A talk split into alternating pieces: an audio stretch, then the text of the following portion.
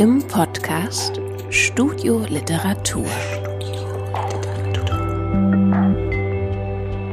Eine Sendung der Literarischen Gesellschaft Thüringen. Herzlich willkommen hier in der Literaturtasche in Weimar. Ähm, schön, dass ihr, dass Sie heute hier sind äh, zu einer Lesung, auf die ich mich eigentlich schon seit 2018 freue. Äh, die Lesung von Daniel Schulz. Lieber Daniel, herzlich willkommen hier in Weimar, der Literaturetage. Ja, hallo. Ja, schönen guten Abend. Schön, dass Sie hier sind. Daniel Schulz wird heute aus seinem Buch lesen. Wir waren wir Brüder, ist ein literarisches Debüt. Wir werden auch ein bisschen drüber sprechen, was sozusagen deine Schreibarbeiten davor waren und wie es zu diesem Buch gekommen ist. Ähm, es ist ein Buch über äh, eigentlich eine Coming-of-Age-Geschichte, die aber in die 90er Jahre eingebettet sind, auch in die ähm, ja, ostdeutsche Provinz können wir vielleicht auch nochmal dann über den Provinzbegriff sprechen, ob der überhaupt angemessen ist und auch eine Erzählung über Strukturen, in denen man sich bewegt, auch das Erkennen von Strukturen, von rechtsextremen Strukturen, wie man sich da löst, das ist eine Geschichte über Liebe. Also ganz viele Themen, von denen wir hoffentlich heute einige besprechen. Du bist im Havellandkreis aufgewachsen, also in Brandenburg, in einem kleinen Ort, ähm, hast dann studiert in Leipzig, Politikwissenschaft und ähm, Journalistik, bist dann bei der Taz gelandet, hast dich dort mit Reportage und Recherche ähm, das Ressort auch mit, mit geleitet. Und ich will gerne eine Recherche sozusagen herausstellen, weil die wirklich ganz außergewöhnlich ist und vielleicht so eine Woche nach dem letzten Putschversuch so in Deutschland, der schon so langsam ein bisschen wieder aus der öffentlichen Wahrnehmung verschwindet.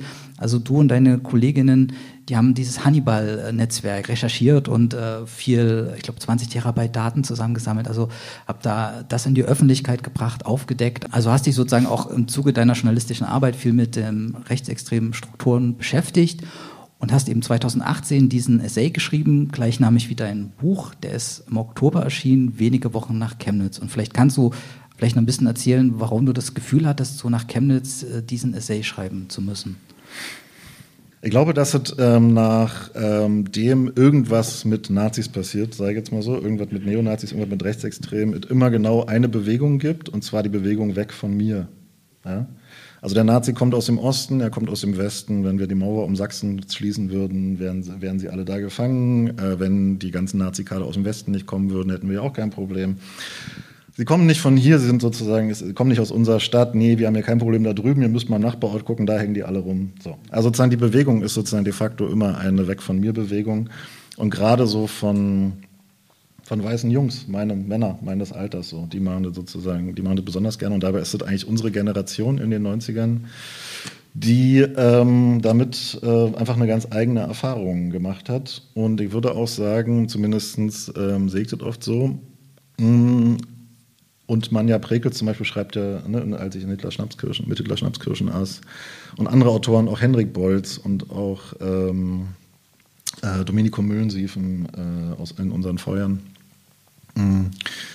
Die interessiert halt irgendwie eher die, also welche Nähe sozusagen, welche Nähe haben Menschen zu diesen Nazis und macht es diese Nähe nicht vielleicht auch schwierig? Ja? Also für uns war es ja damals so, wir sind damals mit diesen Leuten aufgewachsen, wir sind mit denen zur Schule gegangen und, und sag mal so plötzlich, ja, oder halt eben waren sie halt so, also plötzlich waren sie anders. Ja? Plötzlich sozusagen sind sie, ähm, fangen die an, andere Leute zu jagen, fangen die an, so hasserfüllte Reden zu schwingen, so.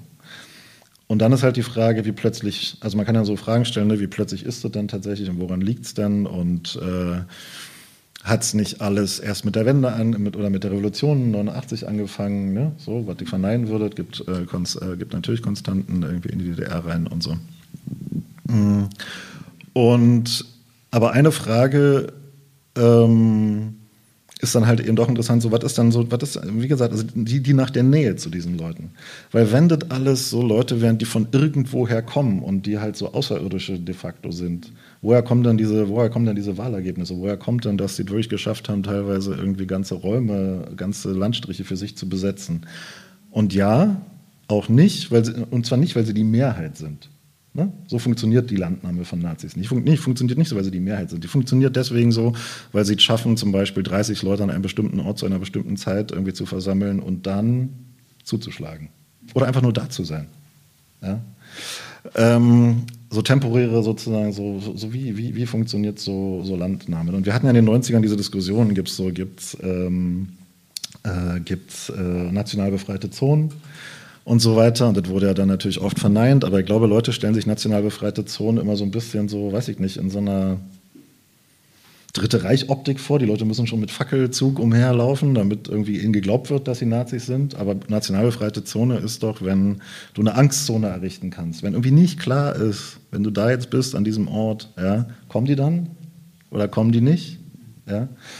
Und deswegen, darum, darum ging es mir dann irgendwie auch in diesem Essay damals, also quasi diese Verbindung zu einem selbst zu suchen. Ich sag mal so, wie profitiert die sogenannte Mitte von diesen Leuten? Ja? So. Und der Protagonist in diesem Buch, und das ist vielleicht so die, äh, die Verbindung dahin, der Protagonist in diesem Buch, er ist ja kein, viele würden sagen, der ist kein Rechter, er ist kein Nazi. Der Protagonist in diesem Buch ist so ein ganz normaler, weiß ich nicht, wie man normal definiert, normal ist schon so ein schwieriger Begriff, aber sagen wir mal, er ist ein, ähm, er ist so ein ganz normaler Typ, er ist so ein bisschen zu weich, seine Kumpels finden ihn so ein bisschen zu weich, sagen wir mal, so bist du wie so ein Mädchen. Ne? So. Und trotzdem macht er sich mit denen auf so eine gewisse Art und Weise gemein. Er lässt sich von denen halt beschützen. Ja? Und obwohl er weiß, dass das falsch ist, was die sagen. Er profitiert von deren, er profitiert von deren Nähe. Und die Frage, die mich so interessiert hat in diesem Buch, aber auch in dem Essay, ist, wie weit ist man denn bereit zu gehen, um davon zu profitieren? Ja? Wie, wie weit lässt man sich denn darauf ein? So. Ich habe äh, Franz Fühmann ehrlich gesagt erst danach nochmal gelesen. Also es äh, gibt ja im Judenauto ähm, so diese Erzählung, die Verteidigung der Reichenberger Turnhalle zum Beispiel oder so. Ne? Also Fühmann hat ja irgendwie sehr, also erstmal interessanterweise kennt ihn heute kaum jemand mehr als Autor. Das ist schon interessant. Äh, aber er hat ja sozusagen sehr genau irgendwie untersucht, wie er sich hat vom Dritten Reich so verführen lassen. Ne? So im Sudeten, äh, Sudeten ist er aufgewachsen, im Sudetenland. Ähm, ja, aber wie gesagt, so diese Nähe, diese wie profitiere ich, diese Fragen, die haben mich, die haben mich mehr interessiert als dieses, wir schieben das mal immer dahin, wo, wo wir nicht sind. Ja. ja vielleicht magst du jetzt ein paar Passagen aus deinem Buch lesen. Mhm. Normalerweise weiß ich vorher immer schon so sehr genau, was ich lese. Heute ich mal so ein Partisan. Das Wander könnte ein Schloss sein, ein ganz kleines jedenfalls. Es hat hohe Fenster, die oben spitz zulaufen, sowie der große gotische Dom bei Oma Lisbeth zu Hause. An Oma erinnert mich auch die weiße Verzierung unter dem Dach, als hätte jemand ein schmales Band aus weißer Spitze einmal um das ganze Haus gehäkelt. Ich hatte eine alte Bürobaracke erwartet und dass alles nach Fußschweiß und ausgekipptem Bier riecht. So war es, wenn bei meiner Mutter in der Pflanze eine Betriebsfeier lief. Das war aber noch zu Ostzeiten und ich musste immer schon früh nach Hause. Vor dem Haus stehen Tische und Stühle wie bei einem Restaurant. Ist auch eins, sagt Mariam. Tanzabend machen die ja nur alle paar Wochen mal. Tanzabend. Ich ziehe meinen Bauch noch mehr ein. Zum Glück ist er gerade nicht so dick. An den Tischen sitzen Leute mit langen Haaren, manche haben sich ihre Gesichter weiß geschminkt und ihre Lippen dunkel angemalt, andere tragen Nietengürtel und Nietenbänder. Zwei haben so viel Leder an wie diese Männer in der Schwulenbar in Police Academy. Die meisten haben aber Stino-Frisuren und tragen normale Jeans wie ich. Allerdings in schwarz und nicht in hellblau und sein bestes Kirchenhemd hat außer mir heute auch keiner angezogen. Was übrigens eine bescheuerte Idee war. Die Hälfte der Leute hier raucht nämlich. Ich muss das Ding später irgendwie verschwinden lassen. Wenn meine Mutter daran riecht, ist Großalarm angesagt. Zum Glück habe ich die schwarzen Sonntagsschuhe mit den weinroten Spitzen zu Hause stehen lassen. Die wären jetzt schon dreckig von dem Sandweg hier hoch. Meine Turnschuhe sehen im richtigen Licht aus wie die von Puma. Nur die Plastesohle quietscht, aber das hört bei dem Lärm sowieso keiner. Siehst du, sag ich doch, hier läuft Depeche Mode, komm, wir tanzen. Mariam greift mit beiden Händen in ihre Haare und knetet darin herum, dann zieht sie mich mit. Understand me, singt Dave Gahan. Soll ich nicht noch was zu trinken holen? frage ich Mariam.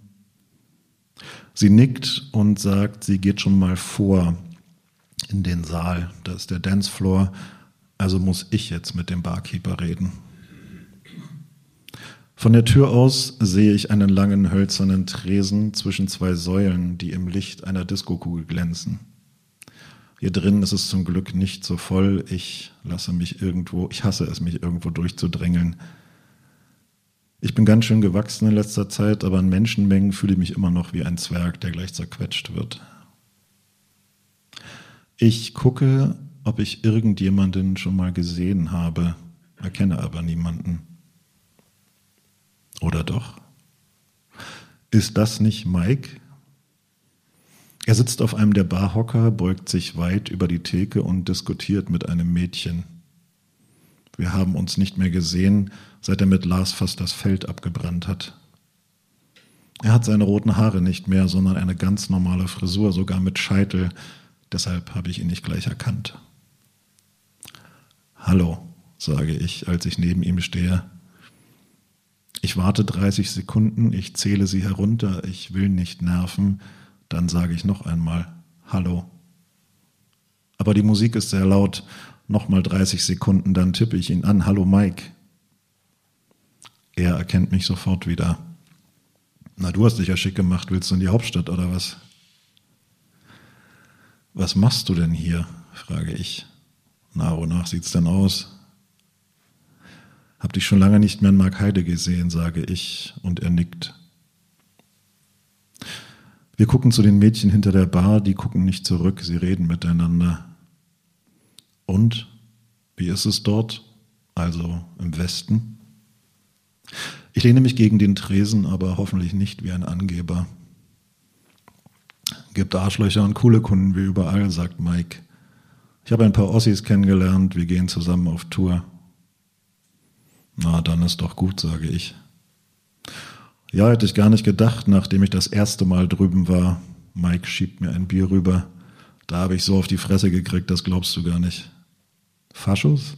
Nee, Mechaniker. Meine Karre war kaputt und der Schrauber wollte krass viel Knete für die Reparatur. Plötzlich standen noch ein paar Jungs mit in der Halle. Naja, irgendwann habe ich halt bezahlt. Prügelnde Wessis. Ich versuche mir das vorzustellen. Klappt aber nicht. Jemand tippt mir auf die linke Schulter, ich drehe mich um. Mariam, Donnerfalte über der Stirn, Blitze in den Augen, wo bleibst du? Ich spule drei Entschuldigungen wie ein Walkman auf Fast Forward ab und frage, was sie trinken möchte. Als sie ihren kalten Weißwein hat, trocken bitte, ist das Gewitter auf ihrer Stirn weitergezogen. Ein paar Leute erzählen, gleich kommen noch die Glatzen, sagt Mariam. Sind doch schon da, sagt Mike und nickt mit dem Kopf nach rechts. Tatsache, zwei Kahlrasierte und zwei Mädchen an einem Tisch. Die kenne ich aus der Schule, sagt Mariam, die haben uns schon öfter gewarnt. Na, dann kann es ja so schlimm nicht sein, sagt Mike, wenn die euch schon Bescheid geben. Was? fragt Mariam. Früher war noch richtig Rambazamba. Mike lehnt sich so weit zurück, der kippt gleich um mit seinem Hocker. Damals sind entweder wir gerannt oder die. Heute ist doch bloß noch Kinderkacke. Wusste gar nicht, dass das hier ein Wettbewerb ist. Mariam dreht sich um und geht. Mike hält mir die Faust hin und ich stoße mit meiner dagegen. So hat er das mit Lars früher gemacht. Viel Glück, Bud Spencer, sagt er. Die Braut hat Feuer.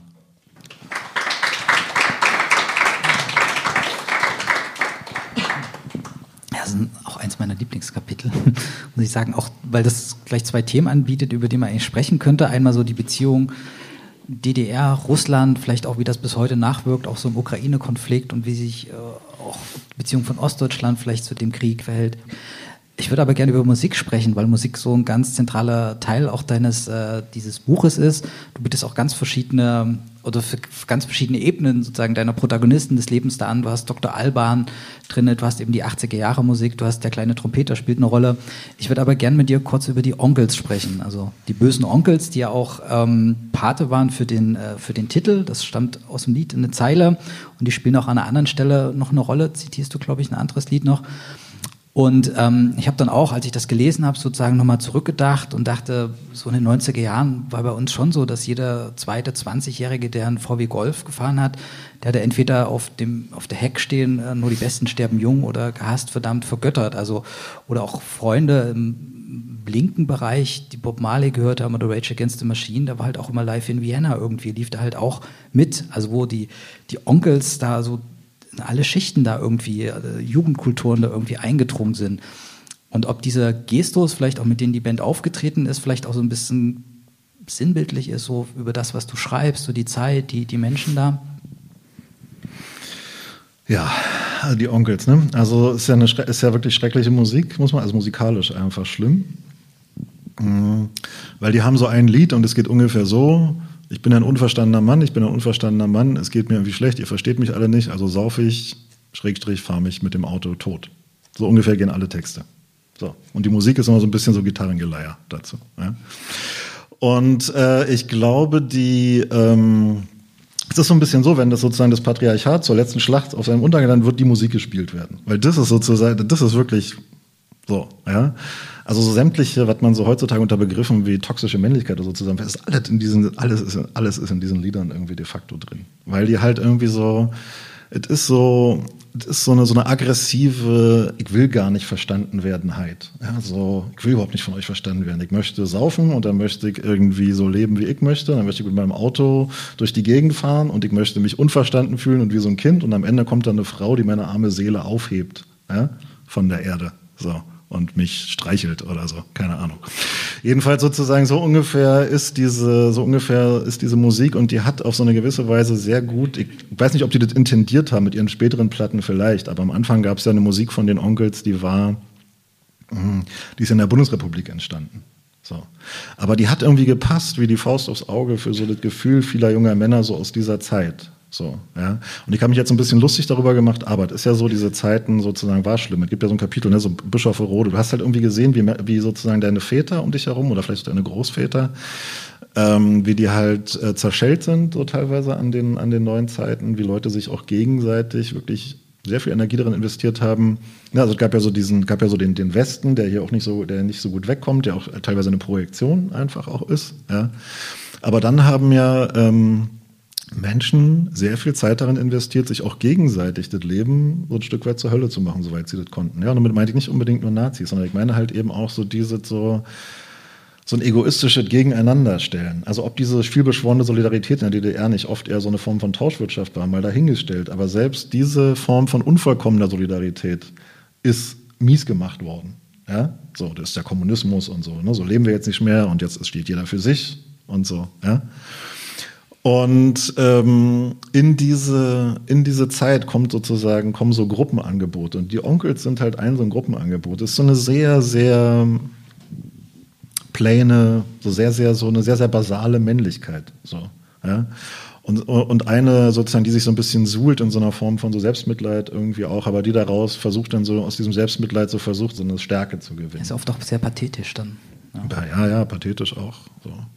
Und jetzt sind die, also ehrlich gesagt, die Diskussion, ob das nun Nazi-Musik war, ich glaube in ihren Anfängen schon oder später, ist, spielt, spielt gar nicht so eine Rolle, sondern der Punkt ist einfach nur der, dass diese Nazi, also die bösen Onkel sozusagen, wurden von mehr, weit mehr Leuten gehört als denen, die sich irgendwie so halb oder dreiviertel oder ganz zu diesem Nazi, äh, zu dieser Nazi-Ideologie bekannt haben. Die sozusagen, die waren sehr viel weiter verbreitet. Aber sie passten halt zu so einer Zeit, wo zum Beispiel ja mh, hm, so mehrere Sachen zusammengetroffen sind. Unter anderem zum Beispiel ist ja, was man jetzt vielleicht gar nicht so denkt, dass er dazu gehört, aber nach der, äh, nach der Revolution 89 ist den Frauen im Osten ja folgendes gesagt worden, ihre Erwerbsneigung wäre zu hoch. Das heißt, sie sollten mal letztendlich ein bisschen hopp-hopp mal aus den ganzen Jobs verschwinden, ja, damit die Männer diese Berufe machen können. Das letztendlich so, und das waren Politikeräußerungen. Die Erwerbs, also sozusagen die, die, die, die Erwerbsneigung der ostdeutschen Frau war ein Problem. Ja, so. Und der Punkt ist, ähm, immer vorsichtig mit Vergleichen, aber hier sozusagen hier, äh, das sind so, das sind so Rezepte, das sind so Rezepte und Ansätze, Weißt du, so die, wie gesagt, das ist kein Vergleich, aber ich sage nur mal vom Ansatz her, als die Nazis die Macht übernommen haben, haben die genau solche Sachen gemacht. Die haben sozusagen Arbeiterinnen mit Arbeitern verheiratet und dann sind die Frauen aus den Fabriken verschwunden. Und so haben die halt Jobs geschaffen. Also sozusagen, damit will ich nur sagen, die sind, ist nicht nur so, dass die Onkels in so eine Zeit gepasst haben, wo so eine, wo so eine männliche Nazi-Jugendkultur gab. Ja, die gab's aber auch so sonst so aus einem Versuchen, so die Frauen so rauszudrängen, also das, ne, so diese von der DDR ja teilweise auch aus wirtschaftlichen Gründen. Ich sage gar nicht, dass die DDR so ein emanzipativer Staat war. Natürlich, diese, dass die Frauen arbeiten sollten, die brauchten die Arbeitskräfte. Ja, so.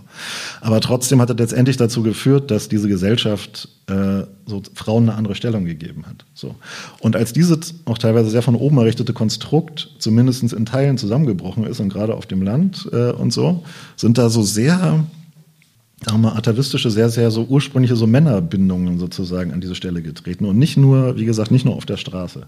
Auch so Firmenneugründungen. Wenn da mal so Firmen neu gegründet wurden, dann waren das oft so Firmen, so ich sag's mal, von einem Patriarchen geleitet, ohne Betriebsrat, irgendwie alle äh, so Chefs in Frage stellen, war Verrat und so. Ja.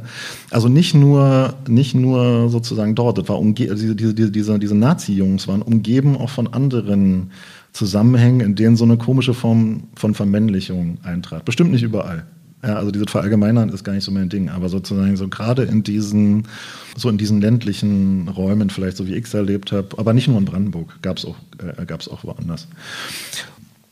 Und teilweise sozusagen haben halt diese Nazi-Zusammenhänge davon profitiert, weil natürlich so ein ganz klassisches, sagen wir mal, Männerbild, ja, wo so ein Patriarch den Ton angibt, passt natürlich, früher hätte man gesagt, wie Arsch auf Eimer zu so einem Führerprinzip und so, ja. Wie gesagt, also nicht alles war, nicht alles war irgendwie nazimäßig durchsetzt. Es gab einfach aber Entwicklungen, die, die sehr dazu beigetragen haben, dass die Leute dachten so, ja, wir sind vielleicht ein bisschen extremer als die anderen, aber eigentlich passen wir doch genau irgendwie in diese Zeit. Ja? Das war, äh, das war so einer davon. Und die Onkels halt diese Musik, die haben halt so diesen Zeitgeist so wiedergespiegelt. Also gleichzeitig auch immer von so einem Willen getragen, schon irgendwie die Macht zu haben, zu dominieren und gleichzeitig sich so als Opfer hinzustellen, wie man es heute noch so bei äh, bei so Pegida-Demonstrationen oder bei Corona, wenn sie von Rechten getragen werden, ne, bei, bei diesen Corona-Dingern, dieser, dieser Sound. Also die Onkels würden da super reinpassen, so auch als Sound einfach. Und ich würde kurz noch bei der Musik bleiben und äh, Schrei nach Liebe kurz fragen, weil das ja auch ein Lied ist aus dieser Zeit, aber das eigentlich auch so mit den Ärzten, wie die aufgetreten sind, auch das Männlichkeitsbild, wäre so die erste Frage, die Ärzte, wurden die da zu deiner Zeit damals gehört oder haben die nicht stattgefunden? Das Lied taucht kurz auf äh, in einer Szene, wo er bei so einem Nazi-Kumpel zu Hause ist und guckt, ob Schrei nach Liebe da auch steht, weil die Musiksammlung so divers ist. Er war früher mal links. Also es gibt so einen Nazi, der früher mal links war quasi. Gab es damals öfter. Leute, die auch gewechselt haben. Mm. Ja, ich fand Schrei nach Liebe schon als, äh, also ich jetzt persönlich fand Schrei nach Liebe schon als Jugendlicher ein albernes Lied. Weil so der unverstandene Nazi und wir müssen dich nur genug lieben, damit du kein Nazi mehr bist und so, sorry, ich dachte so, ihr kommt, ihr, ihr kommt irgendwo her, wo da gibt's keine wahrscheinlich, keine Ahnung, ihr habt von Nazis mal gelesen oder so. Also keine Ahnung, ich finde die Ärzte immer noch eine coolere Band als die Toten Hosen. Ja, die haben nicht so diese, die Ärzte nehmen sich nicht so ernst, die haben nicht so dieses Getragene, die können auch offenbar dazulernen und spielen so manche Lieder heute nicht mehr und so. Aber so diese irgendwie, ja, du, du bist nur nicht geliebt genug und deswegen musstest du Nazi werden. Weil das wäre meine Frage gewesen, dieses äh, deine, deine Springerstiefel sehen sich nach Zärtlichkeit, ja, ja. das entwirft mhm. ja auch so ein Bild, weswegen man so da reingeht. Ist übrigens auch bei Sascha von den Toten Hosen so, die auch so Erklärungsversuche anbieten. Wäre meine Frage sozusagen mit einer Erfahrung, der sich auch so mit Strukturen beschäftigt hat, Hast du jetzt im Prinzip schon beantwortet, ob dir da, wie du dazu dann also, stehst? Es ist natürlich so, natürlich äh, kann man sagen, also es gibt ja auch so Untersuchungen so zu Elternhäusern von, äh, von so Nazi-Jungs, ja. Und natürlich gibt es da welche dabei, die wurden von ihren Eltern nicht geliebt und die wurden, ja, so gibt's. Es ist nur so, und in dem Buch schreibt ihr auch so, keiner von den, oder weiß ich nicht, vielleicht einer oder so von den Nazis, die ich in meinem Leben kennengelernt habe, war arbeitslos oder dessen Eltern waren arbeitslos. Was es vielleicht gab, ist, dass sie so am dass sie vielleicht, dass sie vielleicht mal so, dass die Familie so immer Angst haben musste. War in den 90ern aber relativ verbreitet, dass man immer so ein bisschen so Angst hatte vor dem Abgrund, auch wenn man ihn selber nicht, wenn man ihm selber vielleicht gar nicht so nahe war. Aber man hat ja ständig Leute um sich, die abgestürzt sind. Ja, so. ähm, in dem Buch hat, äh, ist der, ist der, hat der Vater von dem einen ähm, Haupt, weiß ich nicht, Anführer der Gruppe, hat eine Baufirma. Finde ich auch einigermaßen äh, treffend in dem Sinne, dass das oft Leute waren, die aus der sogenannten Mitte der Gesellschaft äh, kamen oder sozusagen oder deren Kinder. Ja. Was auch öfter manchmal, äh, was auch manchmal gab, deswegen wäre ich eigentlich prädestiniert, äh, vielleicht auch dafür gewesen, sind so Leute, die aus so, so Söhne ehemaliger SED oder NVA-Kader, die gab es auch öfter mal. Ähm, Ja, also ich würde halt immer sagen, so, es gibt oft in Deutschland so diese Erzählung, es kommt irgendwas, ähm, keine Ahnung, Weltwirtschaftskrise, Pocken, Meteoriteneinschlag und dann muss der Deutsche aus seiner Wut heraus Nazi werden. Das ist ganz ein natürlicher Prozess. Aber da steht ja eine Entscheidung irgendwie davor. Also meine Wut kann ich doch links, also sozusagen, ich habe doch Möglichkeiten, meine Wut auszudrücken. Also ob ich irgendwie jetzt äh, total wütend Kunst mache oder ob ich total wütend Leuten einer in die Fresse haue, da besteht da noch ein Unterschied, würde ich aber sagen. Ist das, ist das eine, ein, eine Entscheidung, die da steht, oder ist es eine ja, natürlich, Nein, natürlich nicht. Aber sozusagen, ich will nur sagen, das ist mir auch in diesem Buch wichtig, die Leute treffen Entscheidungen. Natürlich ist es so, dass dir als Jugendlicher denkst du irgendwie, oder ist dir halt oft nicht bewusst, dass du Entscheidungen triffst. Du fühlst dich so vom Leben angeschwemmt, wie von so einem Fluss. Ja, und du denkst halt so, so Entscheidungen, du triffst, triffst du nicht. Aber es ist natürlich so, es gab auch damals schon, manche Leute haben, das, haben dann die Einsamkeit gewählt. Das ist keine leichte Entscheidung, ja, sich dann zu entscheiden, zu sagen, so, ich sitze nur noch zu Hause und spiele Computer. Das ist meine Entscheidung, so, so, so verbringe ich die nächsten fünf Jahre. So, ja.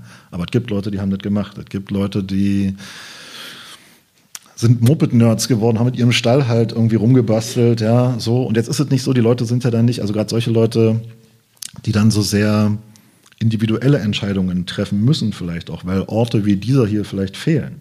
Ja, also Orte oder so Jugendzentren oder so. Oder meinetwegen auch der uncoole evangelische Jugendkeller, wo es eben wirklich nur nach Fußschweiß riecht, ja, und wo sich irgendwie so die fünf Hanseln mit bunten Haaren und der eine irgendwie, der nicht weiß, wo er hingehört, treffen und dann noch so zwei Mädchen. Keine Ahnung, ja. Also so halt diese, so, so Umgebungen abseits jeglicher Coolness. Ja?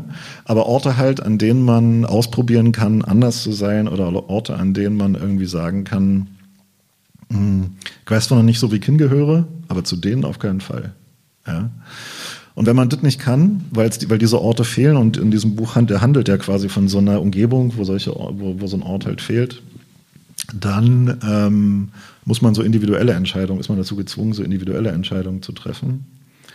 Und die ähm, können halt sein, ja, Einsamkeit, sich in so ein Nerdtum zurückziehen. Internet gab es damals noch nicht, also Internet ist heute, wäre vielleicht heute natürlich, äh, wäre natürlich anders, äh, hat man andere Möglichkeiten.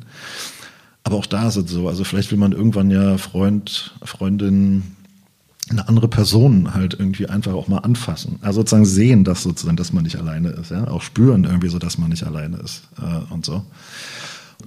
Da trifft man schon Entscheidungen, auch wenn es harte, harte Entscheidungen sind. Ja. Aber auch weil du jetzt gerade von diesen Jugendclubs sprichst, ist es vielleicht auch so ein äh, politisches oder damaliges, vielleicht auch heutiges politisches Naivität oder auch bewusstes Entscheiden gewesen, auch Jugendclubs zu fordern wo eben nicht, sage ich mal, diese Gegenkultur oder wie man das auch mal nennt, sozusagen Platz findet, sondern wo man auch ganz bewusst gedacht hat, man will eigentlich sozusagen das rechtsextreme Milieu einfangen. Es gibt dieses Bild von Angela Merkel, die nach Lichtenhagen, glaube ich, da in diesem Jugendclub mit Skinheads spricht und die erklären ihr halt, warum sie halt niemanden mit vietnamesischen Migrationshintergrund da äh, bedienen würde. Oder auch in Jena gibt es ja auch diese Jugendclubs, wo dann die NSU da äh, frei agieren konnte. Also war das auch so ein strukturelles Problem in den 90ern gewesen?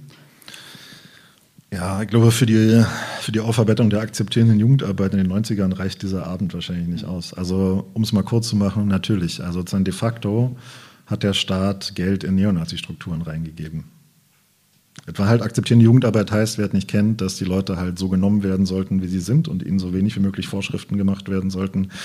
Dieses Konzept hat man, glaube ich, auch teilweise erfolgreich angewendet, so in kriminellen Kontexten, hat aber dabei einfach völlig verkannt, dass das halt Leute waren, die ideologisch schon wussten, was sie wollten und die dieses Geld dann genommen haben, um ihre Aktivitäten oder die Räume. Wenn es nicht unbedingt Geld war, aber waren es Räume, die dann sozusagen die Räume und wenn es Mittel gab, die Mittel genommen haben, um sie halt in ihre Strukturen zu, äh, zu stecken.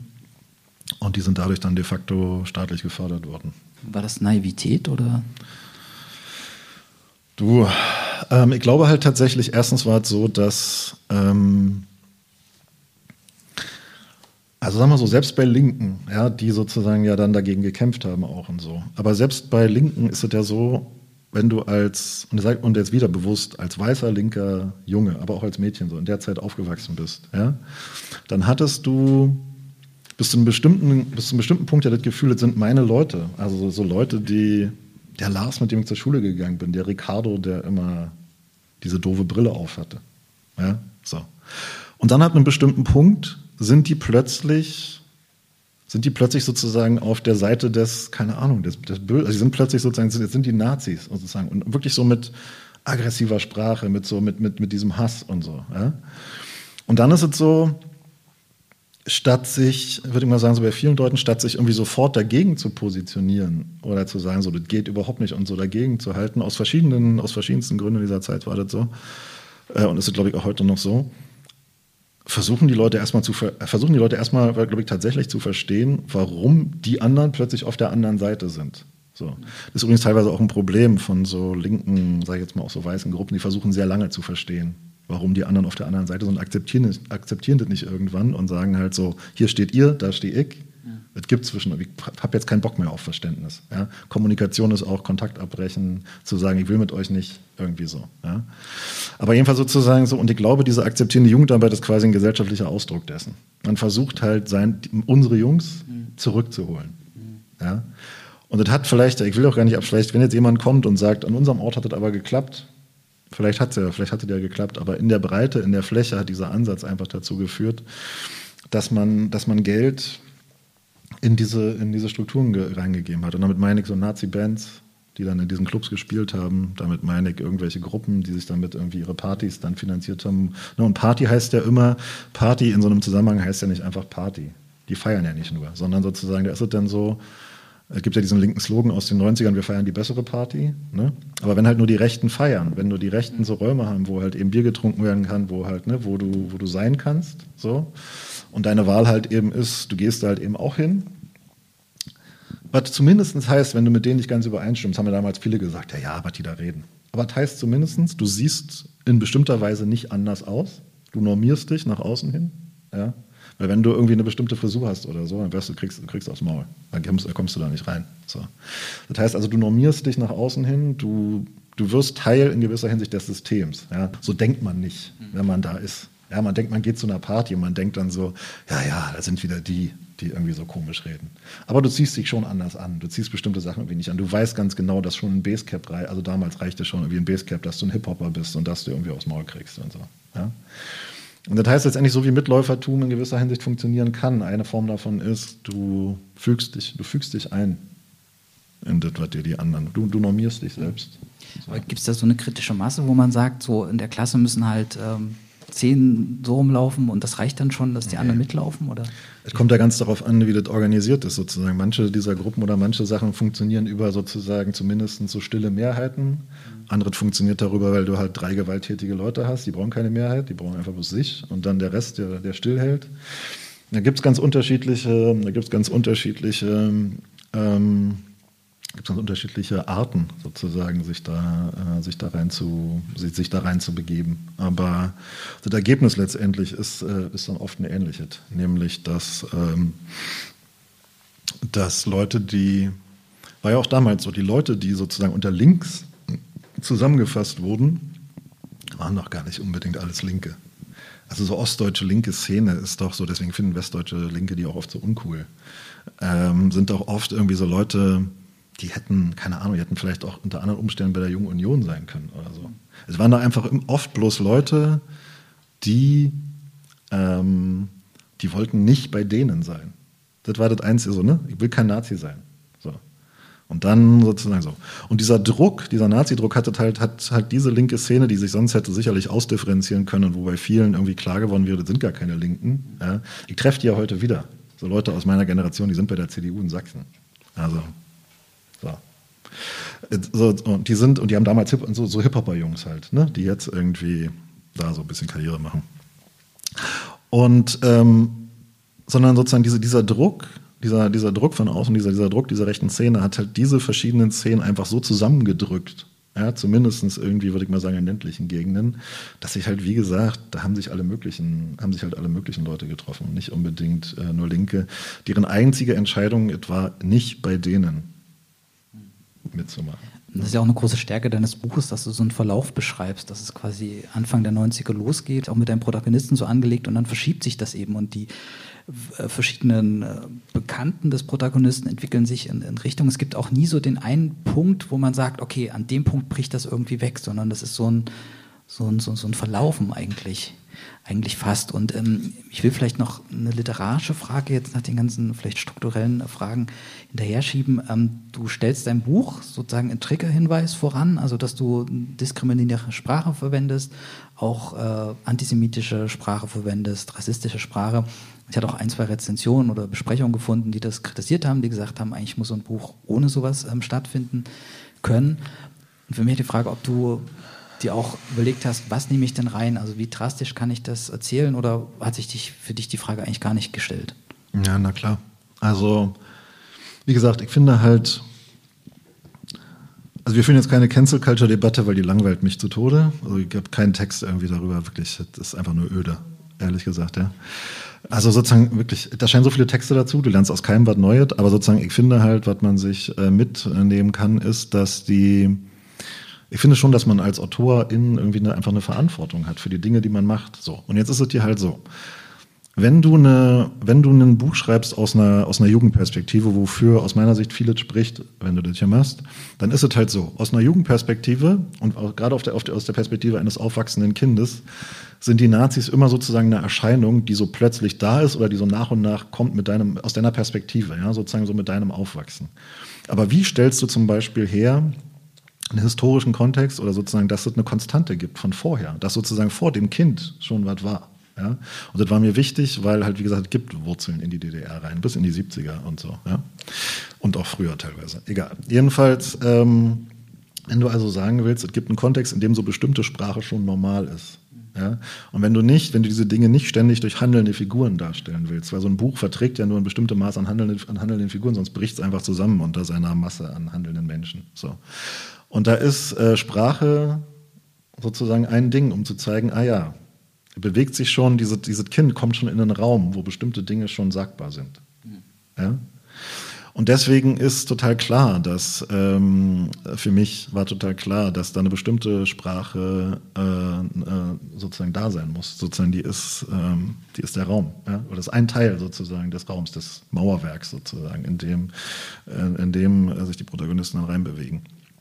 Und ähm, dann ist es natürlich so klar, ich habe schon sehr mit mir gerungen, teilweise, so was ich an welcher Stelle so benutze. Bei manchen Sachen gar nicht so sehr, aber so bei manchen, bei manchen Dingen schon. Sagen wir mal so, man kann ja heutzutage so Sachen machen, die nennt sich äh, Sensitivity Reading oder so. Also man kann tatsächlich so Bücher lesen lassen äh, von, von Leuten, die zum Beispiel so Rassismuserfahrung haben und dann sich mit denen austauschen und so. Also gibt es richtig als Profession. Ähm, das habe ich nicht gemacht. Ich habe mich halt mit Freundinnen, die selber ähm, Rassismuserfahrungen machen, darüber, zu, darüber unterhalten. Wobei ganz ernsthaft äh, wirklich dann der Punkt sagen will, trotzdem waren alles, alle Entscheidungen in dem Buch sind meine. Ja? Ich würde jetzt nicht sagen, aber meine Freundin, meine schwarze Freundin, ja, hat das gelesen und deswegen ist das jetzt total okay. Ist es natürlich nicht. Aber ich habe das gemacht, weil, also wenn da jemand was zu kritisieren dran hätte, dann würde ich mich, so, ist meine Entscheidung. Diese Triggerwarnung ist meine Entscheidung. So, und wenn dann Leute schreiben, das macht man nicht in so einem Buch, ja, offenbar ja doch, ich habe es gemacht. Ja, so. Also von daher, ich habe da schon sozusagen so sehr bewusst, ich habe mich manchen Entscheidungen sehr schwer getan, vielleicht auch zu schwer, aber ich habe da, wie gesagt, sehr lange teilweise drüber nachgedacht, äh, so was ich jetzt nehme, an welchen Stellen und was nicht. Mhm. Zum Beispiel an der Stelle da, wo dieser, ähm, wo die diesen, äh, wo dieser eine schwarze Junge, wo der so ranzitiert wird, ja, in dieser, in dieser Clique gibt so eine, gibt so eine Stelle äh, in dem Buch, so welche, welche Worte verwendet der Nazi da. So. Und ich hatte halt wirklich keinen Bock, irgendwie 10.000 Mal jetzt irgendwie die bekannten Wörter irgendwie zu, äh, zu, zu, zu, rezitieren. Aber da muss man sich halt fragen, okay, wenn dieser Nazi so ist, wie er ist, gibt es einen vorstellbaren Dialog, ja, der zu dem Buch passt und der nicht wirkt wie so künstlich irgendwie eingefügt. Ja? Äh, indem er sozusagen diese und diese Worte, indem er auch so und so sagen könnte. Und wenn das möglich ist, finde ich, dann geht man halt den Weg, ohne irgendwie Rassismen zu reproduzieren. Wenn man aber denkt, man braucht die aus, aus einem literarischen Grund und nicht, weil ihm bei, keine Ahnung, wie bei Game of Thrones nichts mehr einfällt und deswegen macht man eine Vergewaltigungsszene. Ja? Dann würde ich sagen, dann, dann, dann, dann, trifft man die, dann trifft man diese Entscheidung und kann die hinterher, man kann die hinterher auch verteidigen. So. Ich verstehe auch ehrlich gesagt nicht, äh, warum Leute ihre eigenen Bücher nicht verteidigen können. Also warum sie immer sagen, so, ich darf das und das nicht mehr schreiben. Ja, sag mal, hast du das geschrieben oder was? Hast du da nicht eine. Wie ist denn, also sind doch Leute, die im Leben stehen, die haben doch schon sozusagen, die kaufen Autos. Ja? und müssen doch vor, ihren, vor, ihren, vor ihrer Frau rechtfertigen, warum sie das Auto für so viel Geld gekauft haben. Oder haben, haben das mit ihr besprochen und kaufen das zusammen. So. Und dann können sie nicht sagen, in diesem Buch habe ich, habe ich, Rassismus, habe ich Rassismus benutzt, weil. So. Stattdessen rumjammern, Cancel Culture, Dings und Dings. Verstehe ich nicht. Aber gut.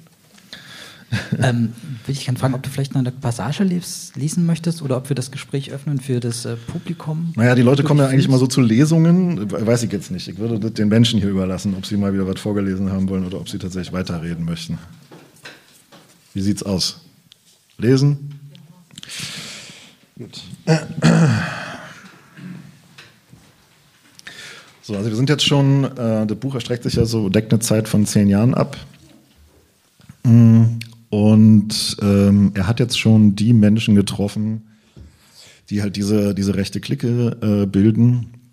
Und die feiern den Herrentag, wie man damals immer so schön gesagt hat oder vielleicht auch heute noch sagt.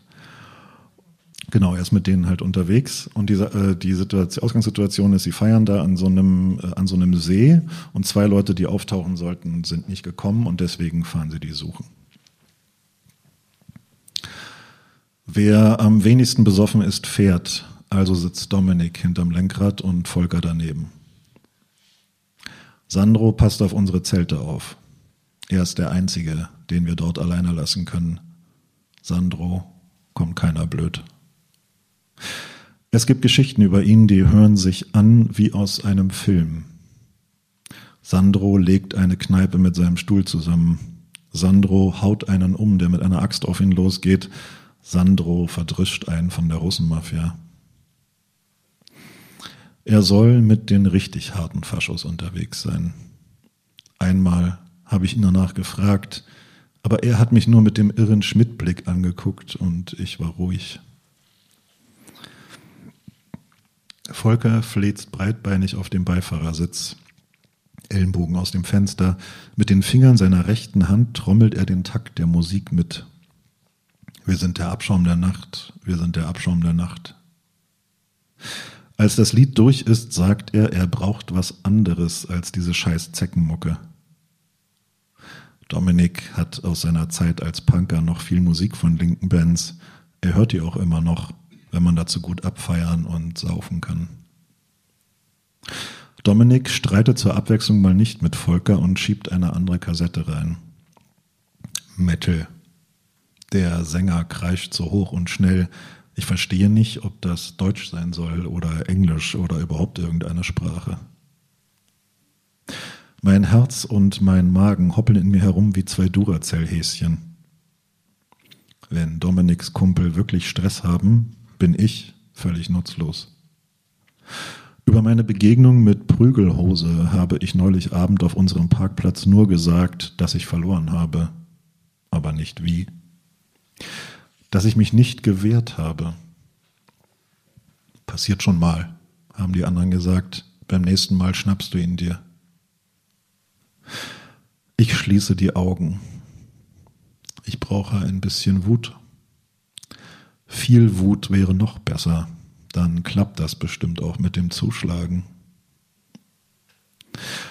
Der rote Nebel, die Hitze, wenn man die mal wirklich braucht, sind sie nicht da. Herz und Magen hoppeln immer noch in mir herum, so laut, das halt richtig in meinen Ohren. Ich muss aufs Klo. Augen wieder auf. Links und rechts vom Schneemobil ist alles gelb. Auf den Äckern blüht der Raps. Lupinen haben fast die gleiche Farbe, allerdings sieht man die kaum noch. Wegen einer Krankheit, glaube ich. Meine Mutter hat mir mal so etwas erzählt, als sie noch für die Pflanze gearbeitet hat. Plötzlich knallt meine Stirn gegen die Kopfstütze. Dominik hat scharf gebremst, er schreit, scheiß Buletten. Ah, Buletten ist in Brandenburg ein Ausdruck für Berliner.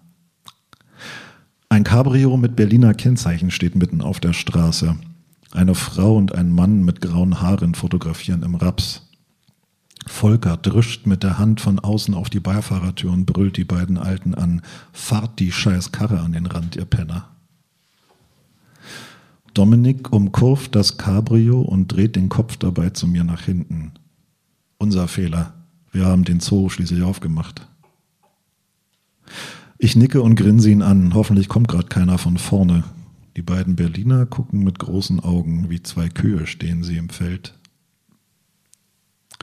Wir fahren weiter durch ein Minidorf, vier Häuser, eins mit Fachwerk, drei mit diesem grauen Bröckelputz, den sie in der DDR auf jede Wand geklatscht haben, und mittendrin ein Neubaublock, zwei Aufgänge, drei Stockwerke, danach wieder Raps.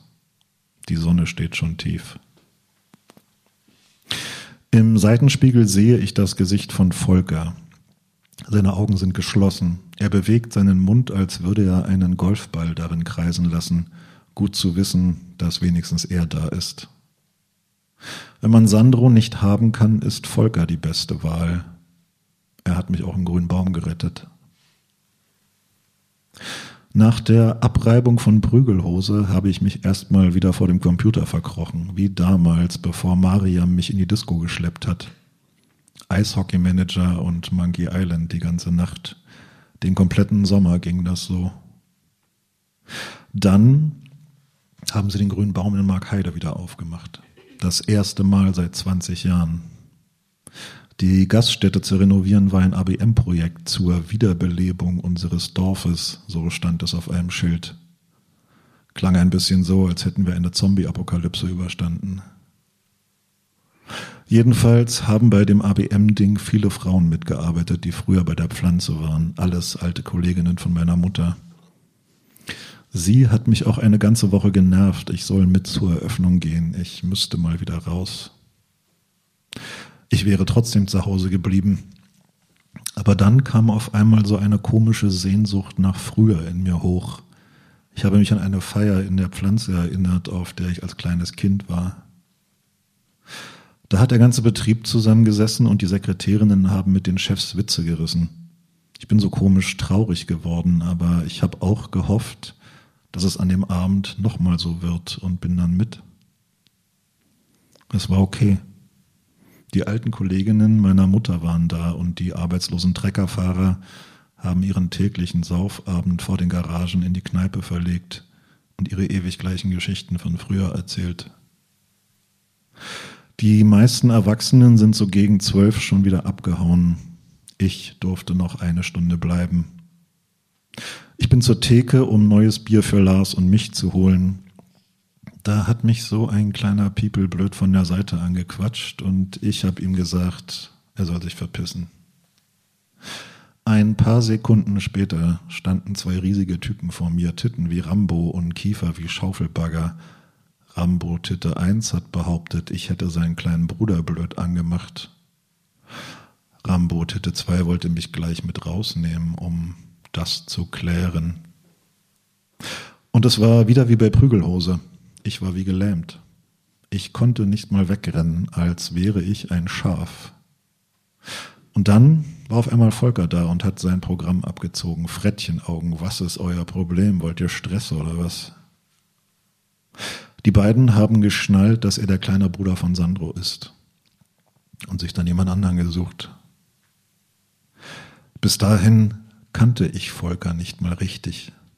Ich konnte ihn eigentlich überhaupt nicht leiden seit er mich damals auf der ersten Fahrt zum Schiller so dämlich im Bus angemacht hat.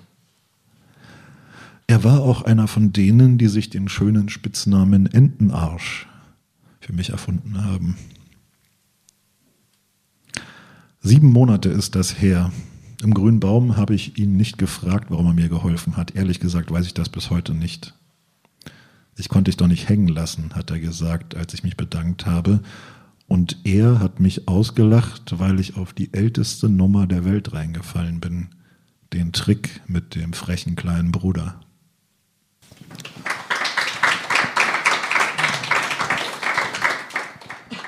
Du schreibst am Ende des Buches, dass abends bei dir so ein Radierer im Kopf unterwegs ist, der so Erinnerungen an die vergangenen Zeiten auslöscht und schreibst dann diesen schönen Satz, diese pure Angst, die du einmal gespürt hast, dass die in Berlin nicht mehr so präsent ist. Und mich würde interessieren, wie du das gemacht hast, dich in die vergangenen Zeiten hineinzubegeben, also die 20, 25 Jahre zurückgelegen haben, wie du in diese Erinnerungen wieder eingetaucht bist. Ich habe ja ein Essay geschrieben, der genau den gleichen Titel trägt, der ist auch frei im Internet verfügbar und da kann man ja nachlesen, was der autobiografische Anteil ist. Weil sozusagen das ist ein journalistischer Text und die Sachen, die da drin stehen, sind die, äh, ist sozusagen das autobiografische. Und mit dem Zurückerinnern, ich bin ehrlich gesagt bei dem Buch, bei dem Essay ja schon, der ja so ein bisschen so eine, Vor also der sich ja dann so als Vorarbeit herausstellte. Es war jetzt nicht beabsichtigt äh, von mir eigentlich. Ich habe das gemacht, wie man es als Journalist so macht. Ich bin da halt hingefahren, habe nochmal mit Leuten geredet. Jetzt kann man natürlich, Erinnerungen sind echt schwer zu recherchieren und Erinnerungen sind ja auch unzuverlässig. Ja, Erinnerungen sind extrem unzuverlässig. Das merken so Leute regelmäßig, wenn sie mal so Gerichtsprozesse äh, besuchen, dann merkt man das, wie, un wie unzuverlässig äh, Erinnerung eigentlich ist. Und, aber sie kann, man kann sie mit bestimmten Sachen so wieder ähm, wiederholen. Also zum Beispiel, wie gesagt, an die Orte fahren, gucken, wie, also gibt es ja zum Beispiel so einen Tarzanbaum, den gibt es ja auch tatsächlich, ne? Gott war der klein. Ja? Also für als Kind sozusagen, für mich, riesig, alles riesig sozusagen, wenn man da mal hinfährt, wie groß die Distanzen halt tatsächlich sind. Und dass man nochmal die Strecken abläuft, die man vielleicht als Kind gelaufen ist und so, dass man, wie gesagt, mit, äh, mit Menschen nochmal redet.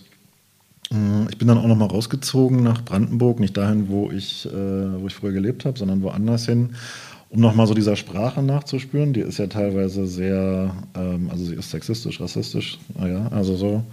Aber auch, wenn man das alles wegnehmen würde, äh, sehr rau. Das ist so eine Landsprache. Sie kann auch sehr farbig sein, sehr schön. Sie kann auch so, so bestimmten, hat so einen bestimmten Humor, den so, eine, den so ein kälteres Hochdeutsch nicht hat. Äh, äh einfach. Mm. und kann bestimmte Sachen sehr farbig ausdrücken. Mir war es aber wichtig, so diese Sprache nochmal für so ein paar Wochen. Also ich habe tatsächlich so Monate nochmal in Brandenburg gewohnt, immer nicht am Stück, sondern äh, so unterbrochen, weil ich ja auch arbeiten musste zum Beispiel, ähm, um Geld zu verdienen. Mm. Und ähm, aber auch mir war auch wichtig, so eine Sprache zu benutzen, die manche Dinge fassen kann und andere halt eben nicht. Also sozusagen die, die Sprache soll schon widerspiegeln, es gibt so einen begrenzten Horizont, in dem die Figuren sich bewegen, ohne jetzt so sachbuchartig so oder durch Handlung ständig so Mauern aufzubauen. Aber Sprache, Sprache kann das ja ausdrücken. Ne? So. Und jetzt ist es ja so, ähm, Bücher sollen ja, oder das Buch soll ja so Dinge auch in Sprache fassen, die damals in den 90er Jahren oft gar nicht so besprochen worden sind. Einfach. Also sozusagen vieles, was da jetzt so passiert ist, ob es nun rechte Gewalt ist oder so, aber eben auch das, die Gewalt, die die Menschen sich teilweise so gegenseitig angetan haben, ohne jeglichen rechtsextremen Hintergrund oder auch so dieses Erlernen von so einem, und auch so dieses Featuren von so einem Egoismus, so, so, so einem, ja, so, wir braucht jeder Ellenbogen, am besten an jedem Arm drei und so. Ähm, das ist halt so, würde ich sagen, gar nicht oft gar nicht besprochen, sondern eher so weggenickt oder ist einfach so gelebt worden. Ja, so. Und ähm, genau, und dann sozusagen verändert das Buch, verändert so ein Buch, wenn man über die Zeit schreibt, in der Hinsicht was, dass man Dinge in Worte fasst. Okay, das ist vielleicht auch die Aufgabe wahrscheinlich von Literatur, die nicht, in, also die früher, die andere, oder die, die da nicht in Worte gefasst worden sind. Und gleichzeitig soll aber diese Sprache ja schon durchaus auch vermitteln, dass bestimmte Dinge so verwischt sind oder sozusagen, dass man, dass so bestimmte Dinge halt, dass da so drüber gesprochen wird, vielleicht oder so. Ja. Und ähm, da habe ich halt ehrlich gesagt ähm, als Recherchehandwerk das genommen, was mir als Journalist ja auch gegeben ist. Das heißt also hinfahren, Leute fragen, ähm, zu versuchen, so bestimmte Fakten nachzuvollziehen, die, nach, die nachvollziehbar sind. Ich habe Unmengen an Büchern natürlich äh, gelesen, aber schon vorher für diesen, äh, für diesen Essay schon und auch nochmal so Sachen wie Stasi-Akten, die sich ja durchaus teilweise mit so Fällen äh, befassen. Und dann ist ja so die Sache, man hat dann irgendwie diesen Wust und dann ist es bei mir immer so, ich brauche dann immer noch so eine gewisse Zeit, bis mein Körper das verarbeitet. Also ich schreibe irgendwie sehr körperlich, kriege dann auch so Nasenbluten und so Sachen. So. Ist bei anderen anders. Äh, bei mir ist es so, ehrlich gesagt, war ich auch selber so ein bisschen überrascht, ja, so, eine, so, so, so, so einen Dieven-Aspekt an mir zu entdecken. Ja, so beim Schreiben, oh mein Gott, ich krieg Nasenbluten und so. Äh, weil ich ja anders aufgewachsen bin. Also ich bin halt schon so unter Brandenburger Männern aufgewachsen. Mhm. Da ist das jetzt, da sind Gefühle eher so ein Ding, was so da ist, was man so eher so ignoriert. Ja. Und ähm, von daher ähm, habe ich bei diesem Schreiben auch nochmal so also nochmal so viel, also klar habe ich im Journalismus teilweise bei Texten, die mir, die mir wichtig sind, so bei wichtigen Reportagen habe ich das schon auch in einem schwächeren Maße gemerkt. So. Aber ich habe da auch nochmal so Sachen über mich und das, wie gesagt, ich so eine sehr körperlich, also sozusagen ich verdaue, also das, was ich so lese und recherchiere, verdaue ich in gewisser Hinsicht tatsächlich mit meinem, mit meinem Körper und dann sozusagen kann ich irgendwann schreiben. Ist nicht so eine, es gibt ja so Leute, die haben so eine sehr, sehr strukturierte, kühle Art, so an Texte ranzugehen. Mhm. Und bei mir ist es eher so instinktiver. Ähm, genau. War das vielleicht auch anders als bei Reportagen, die jetzt nicht deine Geschichte waren, aber du im weitesten Sinne auch sozusagen deine, deine Herkunft äh, quasi auch nochmal nachrecherchiert hast, dass es auch Grund war sozusagen für diese körperlichen Reaktionen? Naja, bei Reportagen weiß ich halt einfach Dinge, die mir sehr nahe gehen. Also zum Beispiel ähm, ich habe mal in der Ukraine so einen, äh, so einen Fall, so einen Mordfall de facto recherchiert über so eine junge Aktivistin, die mit Säure umgebracht äh, worden ist, also mit so einem Säureattentat. Und ähm, der Fall ist mir schon tatsächlich so nahe gegangen, dass ich auch da so körperliche Reaktionen gemerkt habe, weil die auch so eine, so eine vielfältige Figur war. Die hatte dann auch ähm, so mit Leuten zu tun, mit denen wollte man, wollte man als Autor gar nicht unbedingt, dass sie mit denen zu tun hat, nämlich mit so Rechten dort. Ja, so. Und ähm, wie stellt man so was fair dar? Die Person ist tot und sie ist sozusagen unter un, un, äh, unfassbaren Qualen über ein halbes Jahr lang hinweg quasi gestorben. Ja, so wie sozusagen, wie stellt man sowas dar? Ja. Und da habe ich schon gemerkt, dass mir dieser Fall, also wenn es mir halt so, wenn es mir halt nahe geht, dass ich schon als Journalist in dem Sinne kein guter Journalist bin, dass ich sozusagen nicht irgendwo hingehe und dann mache ich da schnell mein Ding und dann gehe ich wieder weg und dann ist mir das völlig egal. Ja, so. Ich habe auch mal über so eine Schule in der Ukraine geschrieben und dann habe ich hinterher wieder hingefahren, um eine Schülerzeitung mit den Schülerinnen äh, zu gründen zum Beispiel und so. Ja. Das kann ich jetzt so nicht jedes Mal machen, aber sonst, ich möchte damit nur sagen, mm, also entweder vielleicht schreibe ich auch oft nur über Dinge, die mich so persönlich dann auch irgendwie interessieren. Vielleicht kann ich es mir auch so ein bisschen aussuchen durch meine Position äh, jetzt. Äh, oder es ist halt so, äh, dass äh, Dinge, die mir halt persönlich äh, nahe gehen, dass da so ein körperlicher Prozess, wie gesagt, beim, beim Schreiben mit, äh, mit einhergeht. Und natürlich ist es bei Sachen, die so sehr mit mir zu tun haben, wie jetzt bei dieser, ähm, bei diesem Essay vor allen Dingen, bei dem Buch ein bisschen weniger, äh, ist es natürlich nochmal in einem ganz anderen Maße der Fall. Was vielleicht auch ähnlich ist, ist, ähm, gibt ja diesen Satz im Journalismus, dass Journalistinnen immer so ein bisschen Verrat üben müssen. Nämlich an, also ne, man trifft irgendjemanden und dann schreibt man über den und das, was derjenige da liest, ähm, entspricht vielleicht gar nicht so sehr dem Selbstbild, äh, was derjenige von sich hat. Das ist ja selten so. Außenbild und Selbstbild ja, kommen irgendwie selten zusammen. Aber man hat ja als Journalist die Macht, dass er dann geschrieben irgendwo steht. Ja? Und von diesem, und von diesem Satz ich weiß, was er meint, aber ich halte davon nicht so viel. Ich versuche eigentlich so wenig wie möglich Verrat äh, äh, zu üben. Ja? Und da kann man mir natürlich dann vorwerfen, ich würde vielleicht zu wenig Distanz zu den Figuren äh, ähm, vielleicht haben oder zu, zu wenig Distanz zu meinen Protagonistinnen in so Geschichten oder so. Aber ich würde irgendwie eher sagen, ich merke so eine gewisse Verantwortung mit den Menschen im Text, äh, wenn sie dann real sind, in der Reportage zum Beispiel umzugehen, aber auch mit den fiktiven Figuren zum Beispiel in diesem Buch, weil ich komme halt einfach zum Beispiel, also jetzt, ich komme aus einer Schicht oder aus einem Milieu oder wie auch immer, da gibt es kein literarisches Ich. Also da ist, wenn hier Ich steht, sind die Nachbarn meiner Mutter davon überzeugt, dass ich das auch bin und dass die Mutter des Protagonisten meine Mutter ist. Ja, so. Und ich hatte ähm, mit ihr schon die Diskussion, wie die Frauenfigur, also wie die Mutterfigur in diesem Buch so dargestellt ist. So. Und da würde man jetzt sagen, so von so einem, von so einem hochkulturellen äh, Kulturbegriff vielleicht kommt, würde man sagen, der Autor macht dieses Buch und dann wird seine Mutter da eingeweigt wie so Knete. Ja? So, und dann.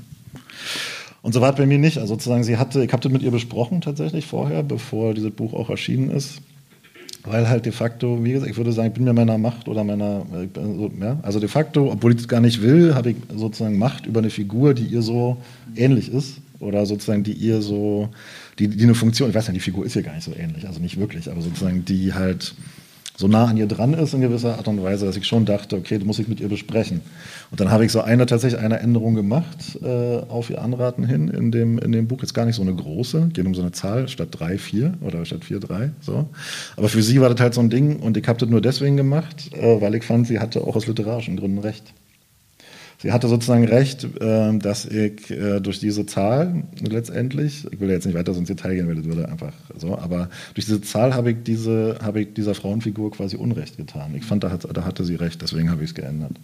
Ich wollte dich eigentlich, bevor du jetzt die Geschichte von deiner Mutter erzählt hast, fragen, ob sozusagen diese Möglichkeit nicht wie im Journalismus bei den Fakten zu bleiben, sondern in die Fiktion zu fliehen, ob das eine Form von Erleichterung war. Und jetzt klingt das eher so, dass es dir eigentlich noch so ein Maß an Verantwortung aufgebürdet Nein, haben könnte. Wäre, also natürlich, also sagen wir mal so, äh, bringt einfach andere Sachen mit sich.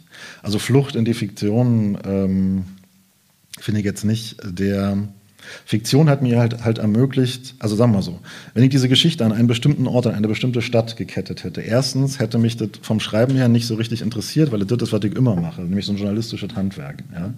Ich hatte so drei Angebote von Verlagen und ein Verlag wollte genau das, so auf so amerikanische Weise nacherzählt haben an einer Stadt und so. Und mir ging es aber um eine universellere Geschichte, die irgendwie auch woanders spielen kann. Und dafür war es wichtig, zum Beispiel auch meine Erfahrungen aus Thüringen oder sozusagen, ne, also ein Teil meiner Familie lebt in Thüringen. Ähm, halt alles zu nehmen, was mir zur Verfügung steht und auch Geschichten, die ich in meinem Arbeitsleben gehört habe und halt eben Fiktion, ne, also sozusagen aus allen Quellen schöpfen zu können, um daraus eine universelle äh, Geschichte zu machen.